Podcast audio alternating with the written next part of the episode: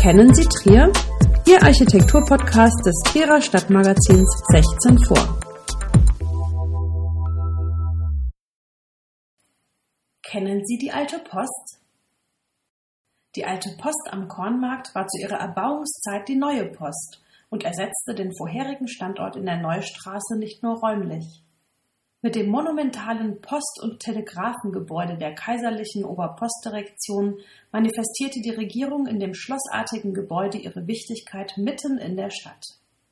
Immerhin war Trier einer der 26 Regierungsbezirke Preußens und somit auch Ort für eine zentrale Stelle der Post. Doch auch in der neuen Post steckt altes Gemäuer. Den westlichen Abschluss des Kornmarktes bildet bis heute ein einziges langgestrecktes Gebäude. Ganze 15 Achsen, mehr als 40 Fenster und sechs Balkone gliedern die dreigeschossige Fassade und erinnern ein wenig an ein herrschaftliches Palais aus barocken Zeiten.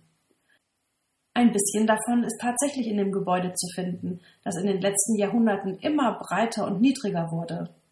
Mehrere Bauphasen hat das Objekt hinter sich, die jeweils den Charakter grundlegend änderten. Begonnen hat die Geschichte der heutigen Fleischstraße 57 bis 60 in der zweiten Hälfte des 18. Jahrhunderts. 1746 legt die Stadt Trier den öffentlichen Platz an, auf dem Markt gehalten wird, wie der heutige Name noch anklingen lässt. Ab 1749 entsteht der barocke Georgsbrunnen. In diesem neu gestalteten Ambiente lässt sich der Trierer Kaufmann Johann Jakob Vacano 1759 ein Palais errichten. Der Architekt seiner Wahl ist niemand Geringeres als der kurtrierische Hofwerkmeister Johannes Seitz, der nicht nur den oben genannten Brunnen entworfen hat, sondern einige Jahre später auch den Südflügel des kurfürstlichen Palais errichtet. Der Schüler des berühmten Balthasar Neumann erschafft mit dem Bürgerhaus ein repräsentatives Gebäude, welches Ähnlichkeiten mit dem großen Bau neben der Konstantin-Basilika nicht verleugnen kann. Im großen, die drei Mittelachsen überspannenden Dreiecksgiebel ist das Relief einer Burg angebracht gewesen, weswegen das Haus auch den Namen Königsburg erhält, wie die Trierer Chronik 1920-21 berichtet. 1830 erwirbt der Trierer Postdirektor Konrad das Gebäude für die preußische Postverwaltung, in welches die Trierer Post auch einzieht. Obwohl das Anwesen mit seinem großen Hintergebäude, gepflastertem Hof, großem Magazin, einer Wagenremise, Pferdestall und Futterspeicher beträchtliche Ausmaße hat, wird es der Verwaltung zu klein. Nach dem Kauf der Nachbarhäuser werden diese Gebäude kurzerhand abgerissen, um Platz für die neue Post zu schaffen. Nur das Portal der Königsburg ist heute noch als solches erhalten und führt in den großen malerischen Innenhof, der von weiteren Flügeln umfasst wird. 1879 bis 82 schließlich lässt die preußische Regierung die neue Post errichten, welche die westliche Seite des Kornmarkts fortan dominieren wird. Nach dem Entwurf von August Kind aus dem Reichspostamt Berlin arbeiten an dem Trierer Gebäude Postbaurat Kuno als Oberbauleiter und Regierungsbaumeister Hausmann als Bauleiter. Hinter den elf Achsen der Fassade an der Fleischstraße befindet sich im Erdgeschoss die Schalterhalle.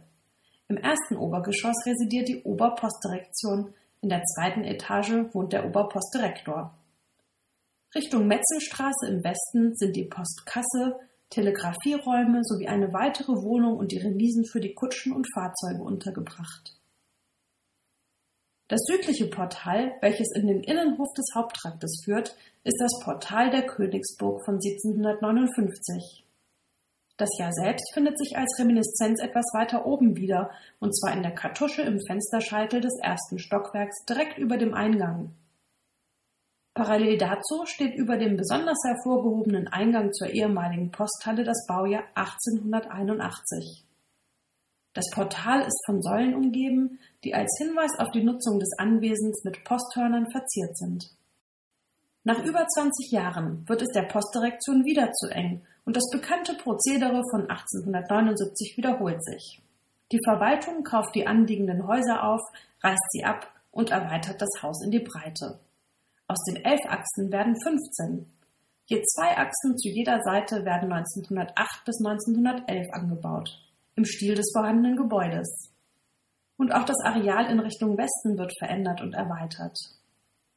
Ein Relief über dem Eingang des neuen Südflügels zeigt ein Segelfrachtschiff auf bewegter See mit Paketpost an Bord.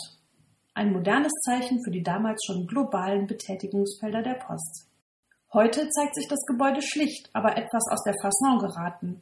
Das lange Gebäude mit den drei Stockwerken wirkt mit dem arg flach geratenen Dach etwas gedrängt. Die Leichtigkeit des bewegten Daches von früher fehlt.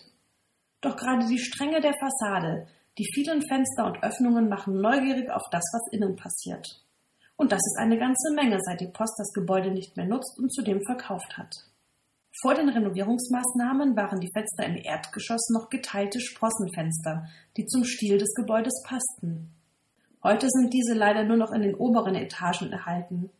Im Erdgeschoss ist die Fensterhöhe bei den kleinen Fenstern nach unten vergrößert, wodurch das Gesims nach unten rutscht und an den Portalen keine einheitliche Linie mehr bildet. Die dunkelgrauen Fensterumrandungen und Einteilungen bilden keine Symbiose mehr mit den oberen Etagen und zollen mehr dem Konsumtribut als dem städtebaulichen Gesamtbild, welches auf diese neuen Schaufensterflächen gut hätte verzichten können. Eine hervorragende Umnutzung der ehemaligen Postdirektion zu einem Shoppingcenter ist übrigens in Amsterdam gelungen. Die Fenster sind original groß geblieben, Außenwerbung fehlt und der Städtebummler fragt sich, was es hier wohl zu entdecken gibt und geht einfach hinein. Alle Architekturgeschichten zum Hören finden Sie unter www.architektur-podcast.de.